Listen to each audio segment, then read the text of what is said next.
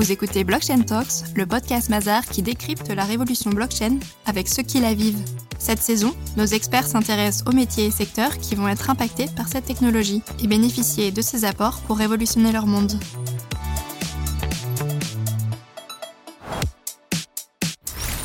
Bonjour et bienvenue dans un nouvel épisode de Blockchain Talks. Je suis Alexandra Kretschmar, associée Financial Services chez Mazar, et je reçois Cédric Ardouin, directeur projet innovation chez BNP Paribas, pour décrypter ensemble les enjeux de la blockchain dans le secteur bancaire. Cédric, bonjour. Bonjour Alexandra. Cédric, pourriez-vous commencer à nous parler un petit peu de vous, de votre parcours, de pourquoi vous êtes intéressé à la blockchain et quel est votre rôle chez BNP Paribas? Alors, donc, euh, je suis euh, aujourd'hui rattaché euh, à une direction de l'innovation dans la banque de détail en France, dans une ligne qui s'appelle New Business Model. Donc, mon rôle à moi, avec le reste de l'équipe, c'est d'imaginer ce que pourrait être la banque de demain. Donc, de travailler sur des sujets en mode expérimental, à des fins euh, d'exploration euh, sur ce que pourrait être notre ADN plus tard. Moi, j'ai 20 ans de, banque. Euh, d'abord, je suis un banquier corporate. Je me suis surtout occupé de grands clients dans la banque. Et j'ai basculé sur l'innovation il y a un peu moins de 5 ans, où j'ai monté un pôle qui s'appelle le pôle FinTech. On est dans le chaudron de ce que le cerveau humain peut produire de plus innovant, notamment dans notre industrie, donc dans la finance. Donc le rôle, c'était de bien les accompagner bancairement, et puis de regarder de quelle façon ce que ces acteurs adressaient au marché pouvait être euh, inspirant pour nous. Et le sujet blockchain est arrivé assez vite parce que finalement, une des déclinaisons euh, les plus évidentes de la blockchain, c'est la finance. La blockchain, les crypto-monnaies sont sur toutes les lèvres. Aujourd'hui, se passe pas euh, ne serait-ce qu'un jour sans qu'un article dans la presse spécialisée ne parle de ces sujets. Est-ce que la blockchain est une révolution? Est-ce qu'on doit y croire? Est-ce qu'on peut en douter? Donc la blockchain, oui, c'est une révolution. Euh, si l'on regarde euh, l'impact que ça a auprès euh, du grand public, dans ses peurs, dans ses interrogations, et auprès de nos régulateurs, aussi dans ses peurs et ses interrogations. Le côté révolutionnaire, c'est plutôt, je pense, devant nous, et c'est ce sur quoi il faut que notamment l'industrie bancaire se penche pour participer à cette révolution. Alors moi, j'en doute pas. Il y a beaucoup de gens qui y croient et puis il y en a beaucoup qui n'y croient pas. On peut le voir sur le Libra, par exemple. Aujourd'hui, beaucoup de sociétés se sont désengagées de ce projet. Beaucoup de sociétés se sont désengagées de ce projet en lançant parallèlement leur projet. Hein, il y a pas mal d'acteurs du paiement qui ont euh, jeté leur dévolu assez rapidement sur le Libra et puis qui en sont sortis pour annoncer dans le même temps, euh, lancer euh, ou participer à des projets parallèles. On peut aussi faire un parallèle avec Internet je crois qu'en 95, il y, a, des images de l'INA qui circulent un peu comme ça, où on voit euh, sur euh, France 2 un journaliste parler d'Internet comme euh, un réseau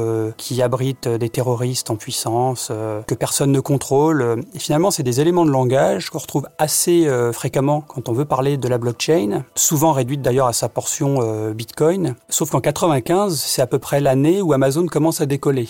donc Amazon a su correctement utiliser Internet avec le succès qu'on sait. Puis y en a qui sont restés un petit peu enferrés dans leur peur et, euh, c'est bien dommage. Donc l'enjeu pour nous, c'est d'essayer de, magnifier nos peurs pour en faire une, une vraie opportunité. Quels enjeux pour les banques la blockchain permettrait-elle d'adresser? Est-ce que ça permet de réinventer des parcours clients, des nouveaux produits? Est-ce que ça permet de répondre à des besoins réglementaires sur des sujets comme la fraude, la lutte anti-blanchiment? Donc un peu tout ça. Euh, L'industrie euh, financière est, une, euh, est un secteur extrêmement régulé et donc l'arrivée de nouveaux protocoles euh, potentiellement utilisables par cette industrie amène aussi des, des challenges et, et, des questionnements. Donc est-ce que ça va aider? Euh, Dans un premier temps, ça va plutôt compliquer. C'est comment euh, j'arrive à imaginer un nouveau parcours client si demain ce parcours client prévoit l'utilisation d'un nouveau protocole. En revanche, les opportunités pour les banques sont quasiment infinies et notamment sur la façon dont on peut travailler déjà ensemble entre banques c'est une vieille habitude. Le secteur travaille, euh, pas en va se fermer, mais en tout cas euh, a une habitude d'échange Et donc les projets aujourd'hui qui commencent à apparaître euh, sont des projets principalement tournés vers l'efficacité opérationnelle qui amènent notamment euh, des économies euh, en termes de coûts et, de processus. Donc l'exemple qu'on aime bien citer, c'est l'idée du consortium dans lequel plusieurs banques participent avec des grands clients. J'en cite un, Comgo, dans lequel le groupe BNP Paribas est présent, qui adresse des problématiques de trade finance et dans lequel le temps euh, consacré euh, à l'échange euh, sous-jacent au temps passé habituellement à de l'échange documentaire qu'on appelle du CREDOC est divisé par quasiment 10 et le coût également. Aujourd'hui, donc le travail autour de la blockchain se fait en coopération à la fois avec vos clients et d'autres banques Alors, précisons quels clients. Hein. Moi, je travaille dans la banque euh, entreprise. Mes clients, nos clients, c'est des, des, grands corporates. Donc euh, oui, on, on, est avant tout là pour euh, accompagner un client qui explore et qui lui-même cherche de l'efficacité opérationnelle. Ensuite, on est là aussi pour accompagner les conséquences de l'utilisation d'un nouveau protocole, donc la blockchain, dans notre propre organisation. On est nous-mêmes un corporate, donc quel est l'impact pour moi-même et quel est l'impact que les clients vont m'obliger à avoir dans ma propre organisation? Donc concrètement aujourd'hui, euh, on a mené euh, des expérimentations avec certains clients, grands clients, à leur demande. Hein. donc on est bien là dans euh, la poursuite de l'accompagnement d'une relation globale avec un client et on espère qu'on va aboutir à quelque chose qui pourrait demain s'industrialiser. Très justement, vous parlez d'industrialisation. Est-ce que vous pensez que la blockchain permettrait de gagner en efficacité organisationnelle? Est-ce qu'elle permettrait de rationaliser les coûts d'un établissement euh, bancaire, d'un établissement financier qui aujourd'hui sont quand même des coûts assez croissants? Alors on a surtout des coûts, nous, euh, c'est comme ça qu'on les perçoit, on a des coûts euh, liés à nos fonds propres euh, et on a des coûts réglementaires. On a aujourd'hui des banquiers qui font beaucoup de travail autour de l'identification de leurs clients, autour de la traçabilité de flux. La grande question c'est est-ce que cette technologie nous permet de résoudre cela ou est-ce que ça vient la compliquer? Alors en fait la réponse c'est les deux. En tant qu'industrie, aborder un travail conjoint à travers d'un consortium dans l'utilisation de cette technologie pourrait avoir un intérêt euh, à moyen terme. Alors à court terme, non. À court terme, euh, chacun teste un petit peu dans son coin, même si on se retrouve autour de consortiums. Euh, chacun dépense des coûts d'infrastructure qui sont pour l'instant pas du tout amortis. En revanche, on peut souhaiter imaginer que une industrialisation permette d'abaisser nos coûts marginaux et que ça devienne effectivement profitable en termes de coûts induits pour pour l'industrie. Et j'ai cité tout à l'heure l'exemple de Comgo. Quand vous divisez vos coûts par 10 euh, et que vous, en, plus, vous avez une action, on va dire, euh, sustainable, euh, puisque vous n'utilisez plus de papier, le bénéfice, il est immédiat et évident. Et en termes de fraude, est-ce que la blockchain est une réponse? Est-ce que ça permet de, répondre à des euh, besoins du marché? La blockchain amène, euh, amène des questionnements sur, euh, encore une fois, sur nos organisations. Si demain, moi, j'ai un client corporate qui vient me voir en me disant j'ai l'intention de faire une levée de fonds sous forme d'ICO ou de STO, euh, la vie de ce token qui va circuler, les contreparties dans nos livres, la possibilité que certains de mes clients investisseurs ou particuliers euh, puissent les acquérir, tout ça va créer euh, des besoins nouveaux auxquels l'industrie va devoir faire face. Donc est-ce que ça crée des nouvelles obligations pour les banques en termes de transparence?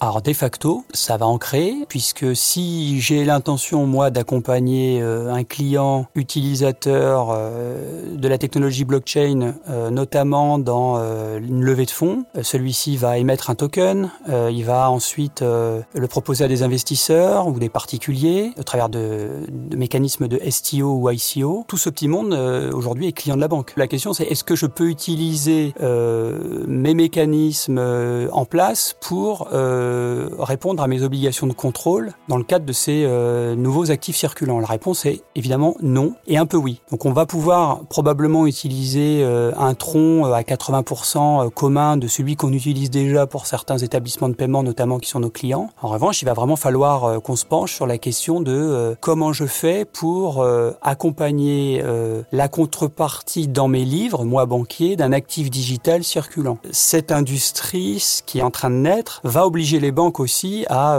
créer des nouveaux parcours pour, pour ses propres clients.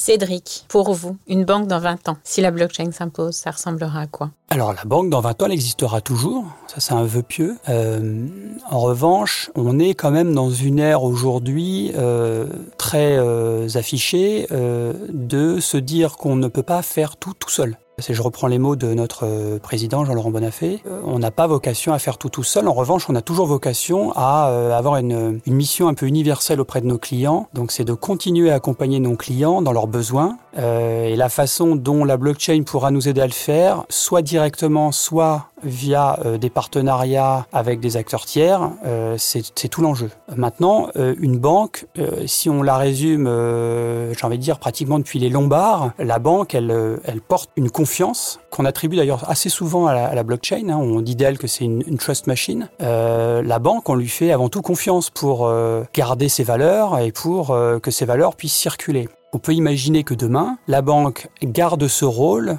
de conservateur de valeurs, qu'elle soit digitale ou pas. Et donc, typiquement, tout ce qui a une valeur peut être conservé par une banque. Tout ce qui a une valeur circulante peut être processé par une banque. À nous de rester au cœur des préoccupations de nos clients.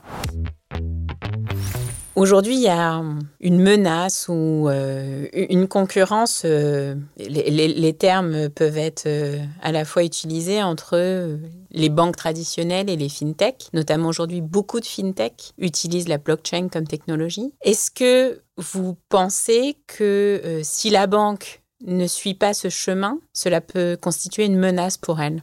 Alors, et les fintech ont cela d'intéressant, c'est qu'elles ont euh, attaqué, euh, on va dire, le marché du point de vue de euh, l'expérience client. Et ça, c'est effectivement fondamental. C'est je pars d'un besoin client et je le sers correctement. La blockchain, c'est pas un outil front qui est utilisé aujourd'hui par les fintech. C'est plutôt un outil back moi, je pense que euh, tout le monde y gagnera quand euh, on arrêtera de parler de la blockchain et qu'on parlera de ses usages. On parle plus aujourd'hui d'aller euh, utiliser Internet pour aller d'un point A à un point B en utilisant un véhicule. On dit je vais sur Uber et, ça va très bien. donc, on voit bien que l'usage a dépassé la techno qui est sous-jacente, à savoir Internet. Pour la blockchain, c'est pareil.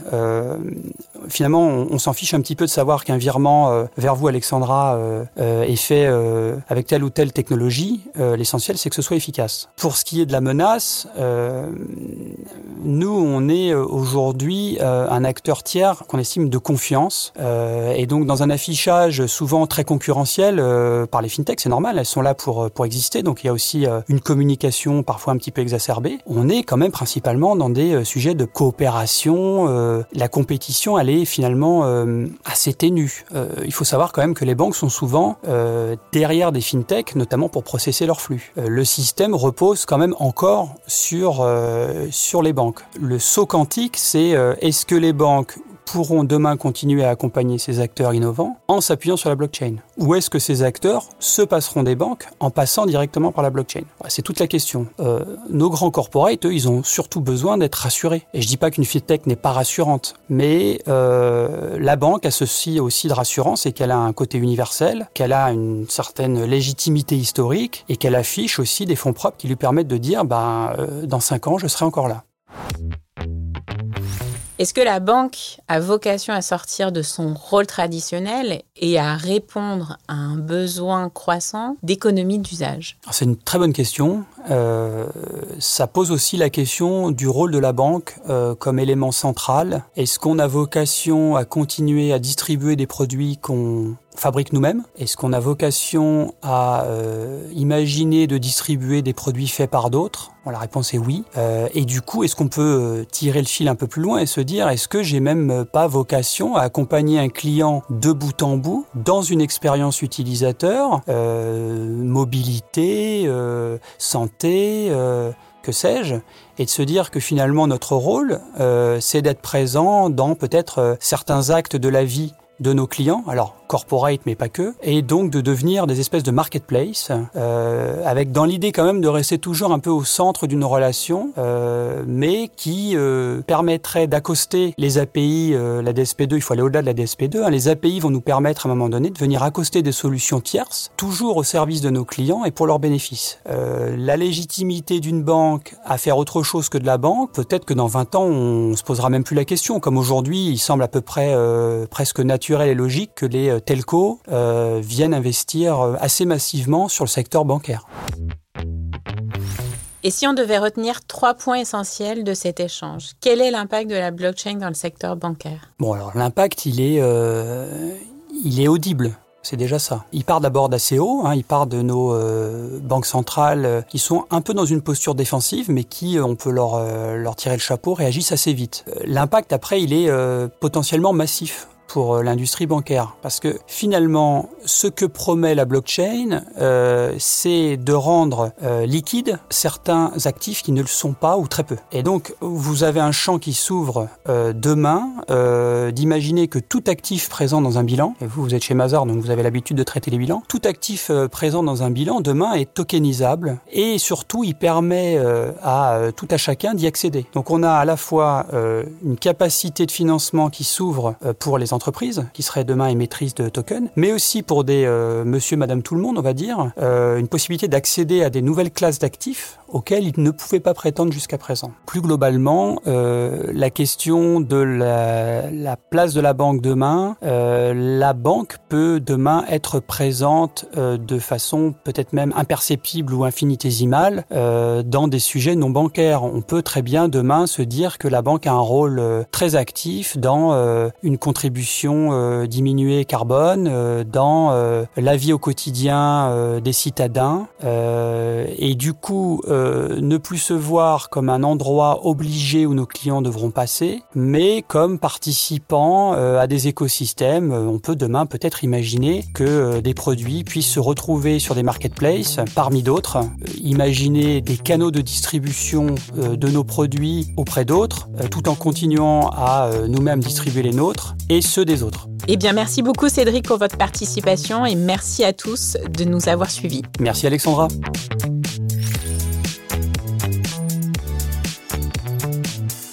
Retrouvez l'intégralité de ce podcast et tous les épisodes des saisons 1 et 2 de Blockchain Talks sur toutes les plateformes d'écoute et de téléchargement. N'hésitez pas à vous abonner et à partager.